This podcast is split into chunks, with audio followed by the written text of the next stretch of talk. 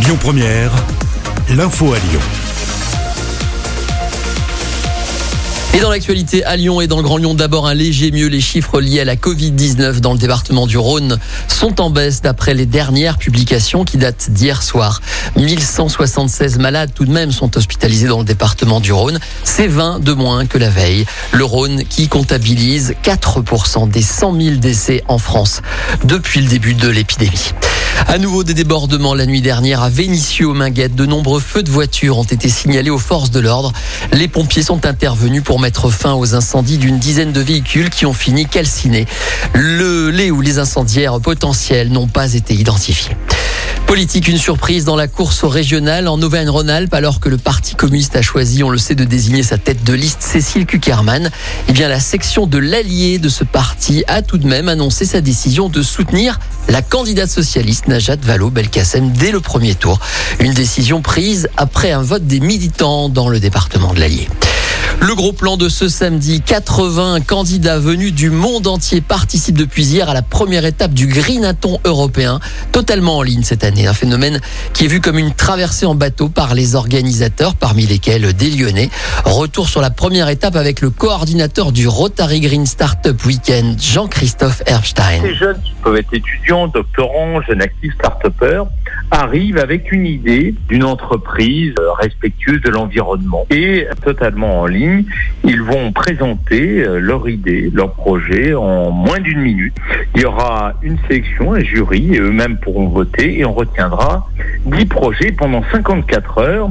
Ceux qui ont été retenus et ceux qui n'ont pas été retenus vont former des équipes un peu comme une traversée en bateau. C'est un peu la métaphore qu'on a choisie.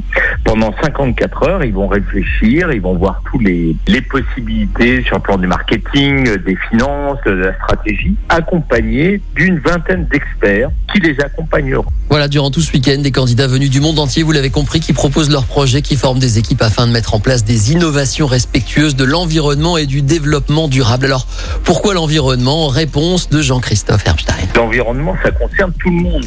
Hein. c'est vraiment quelque chose qui est important. C'est une manière euh, finalement de, changer nos vies. On parle beaucoup de la vie de demain, de réinventer le présent, c'est important. Et sachez que le Rotary International, bien, euh, enfin il y a déjà quelque temps, on a fait un de ses axes fondamentaux, euh, donc l'environnement. Donc c'est quelque chose auquel on est extrêmement sensible.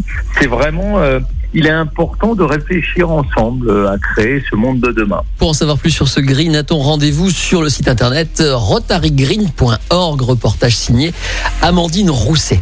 Cette mauvaise nouvelle annoncée par la police municipale de Charlie dans le Rhône, le petit chat âgé de deux semaines euh, qu'ils avaient retrouvé hébergé au commissariat il y a quelques jours, malheureusement n'a pas pu survivre malgré les soins d'un vétérinaire. Il a succombé, à une infection pulmonaire. Très médiatisé, ce petit animal était devenu un symbole de la cause animale et la défense de l'environnement d'après le maire de Charlie.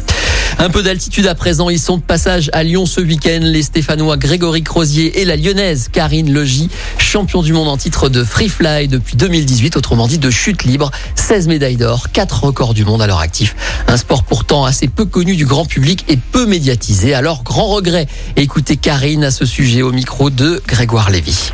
C'est sûr qu'il est complètement sous-médiatisé et c'est bien dommage d'ailleurs, euh, on a conscience, hein, c'est le cas pour énormément de sports, mais euh, c'est vrai que du coup, autant à travers le, livre ou à travers euh, les images qu'on va pouvoir divulguer, on essaye vraiment de, faire connaître toute la beauté cachée de la pratique. J'ai commencé sur le premier confinement à écrire un livre sur, sur notre sport qui est déjà peu connu. C'est vrai que c'est un sport assez fantastique, il a plein d'aspects qui sont, qui sont méconnus. Et donc j'ai écrit un, livre sur nos 10 ans de compétition et aussi la, la façon de s'en sortir en fait c'est un petit peu aussi en parallèle du développement personnel. J'espère pouvoir le sortir pour le mois d'août. Donc je cherche un éditeur voilà, le message est passé. En tout cas, le couple est toujours champion du monde euh, à cause du report de l'édition 2020, donc des championnats du monde de free fly. En attendant de voir qui seront leurs successeurs, ils parcourent le monde pour notamment donner des cours. On enchaîne et on termine avec un mot de sport. L'OL se déplace à Nantes demain à 21h dans le cadre de la 33e journée de Ligue 1.